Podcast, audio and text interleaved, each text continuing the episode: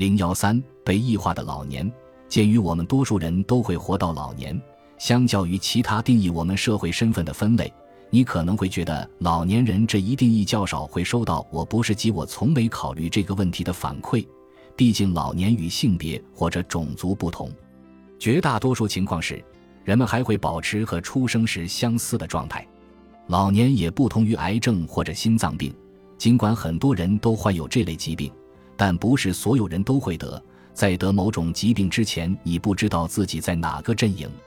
但去世之前，人总在变老。信仰、外貌、国籍和宗教信仰也与老年不同。你或许不会改变自己的证件或发型，但一生中你都有选择的权利。相反，为什么我们能更广泛的团结以及更有效的抗击老年问题？部分原因可能是每个人都会变老，无论你是谁。撇开孩童时期不谈，年轻总是伴随着力量、社会能力和性能力的增强。每种能力的定义也决定了他们都是短暂的，所以愈加珍贵。但事情并不总是这样。在美国的清教徒中，老年群体代表了人类最高的成就，因此理所当然的被人尊重。当下，大众崇拜年轻的模特。演员和运动员，对他们的奖赏和褒奖超过其他群体，甚至高于极大的改变了我们的日常生活、身家上亿的科技大佬。或许大众把老年群体当作其他人，还有其他更重要的解释。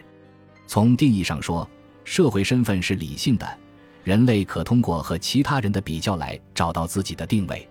正如波伏娃所解释的那样，差异性是人类思想中的一个基础类别。因此，人类群体建立的过程中，都必须比照自己再建立差异群体。在人生的前几十年，将老年当作不同的群体对待，这将带来一定的后果。唐纳德·赫尔，一位八十岁的诗人，后来成为散文家，他为我们提供了关于老年群体最根本矛盾的表述。在八十岁时，我们明白自己是外星人；如果我们短暂忘记了自己是老人，在我们站起来的时候，有人会提醒我们；或者当我们遇到年轻人时，他们观察我们的感觉像是老年人长了绿色的皮肤，好几个头，身上还有肉瘤。人们对我们的孤立是冷漠的，虽然可能出于善意，但总是让人感受到居高临下的优越感。很显然，上了年纪以后，真正的挑战也会随之而来，但这些挑战只是让老年生活变得辛苦的一部分。最核心的因素还是我们对老年人的反应。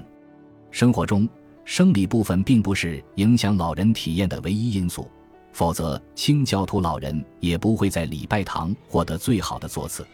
围绕生理健康的个人、社会及文化建制在深深地影响着老年生活的方方面面。也就是说，我们在自然与文化的共同影响下逐渐衰老。就年纪而言。他误感并不仅仅限于老年群体，这一倾向发生时间较早，发生频率较高，并不全是负面影响。沙拉曼古所在持续中提到，从一个孩子的角度来看，母亲是一个不变的个体，一个巨人，是不会变化也不会演化的人类有机体，在很多方面与年轻人类似。他的这一表述可以被理解为年轻大脑的一种局限。但同样代表着我们最早的对他物的感知，也反映出我们最早的直觉反应，即将他人简化成遥远抽象的事物。纵观人类历史和地理变迁，人类在面对与自身不同的部落、民族、种族、宗教、性别、性取向、能力、政治、阶级、阶层、偏好、公司、行业、地域、穿着、举止等情况时，会采取这种认知方式。来自差异群体中的个体会被当作各群体的代表，而非一个独特的人。这一群体也并不是由一个个活生生的人组成的，而是一个概念简化的、单一的、本质上与自己不同的概念。这一现象包含了我们可以控制以及无法控制的特性，而且无法控制的特性比我预想的要多很多，包括我们目前还没到达的人生阶段。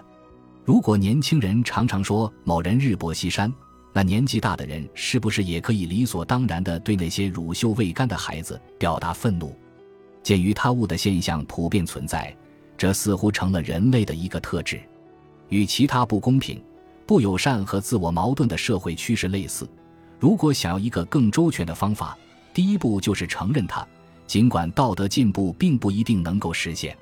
就变老而言，采取另一种方式来应对这一问题时，需要把以下的情况考虑进来：即我们自身的大部分属性虽然不会随着时间的推移而改变，但年龄会。在今日秀中。七十岁的雪儿说：“我照了镜子，看到这位年迈的女士也盯着我，我完全不知道她怎么就变得这么苍老。”在讨论种族问题时，克劳迪亚·兰金曾经说过：“为了思考身边的世界，人们常常想写点其他人的东西，但不去探究与他们的关系。”我认为这一点已经或者正在成为一个问题。他指出，在认识到白人或是黑人。以及年轻和年老时编造出来的概念之前，人们总是会依赖来源于文化的刻板印象，有一些甚至是针对我们自己的。诗人莫莉·麦卡利·布朗，一位先天性脑瘫患者，一生的大部分时间都在轮椅上度过。他曾经说过：“语言在帮助我们与自己对话及让别人理解自己的过程中起到了重要的作用。”我非常感激能有这些科学的具体的解释。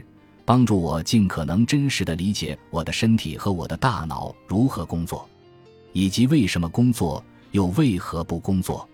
我认为，语言确实塑造了一个人的自我认知。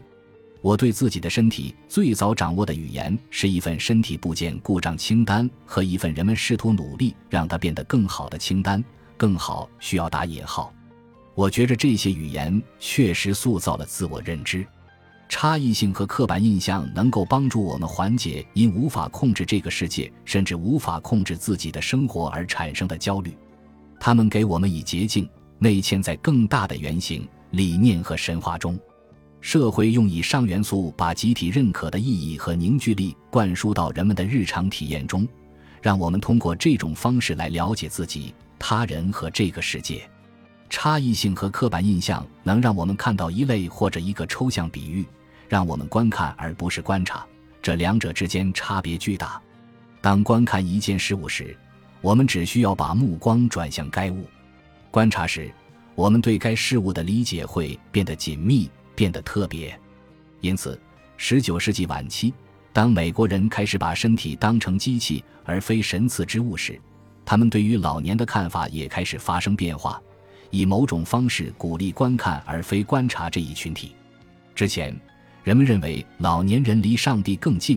现如今，美国人从工业的视角来看待这一群体，认为他们身体的机能和效率均已落伍。年老开始比年轻变得缺少价值，年老开始和衰败、过时等概念联系起来。这些都是当今人们避之不及的状况，导致人的价值被赋予同样的。单一的机械化定义。本集播放完毕，感谢您的收听，喜欢请订阅加关注，主页有更多精彩内容。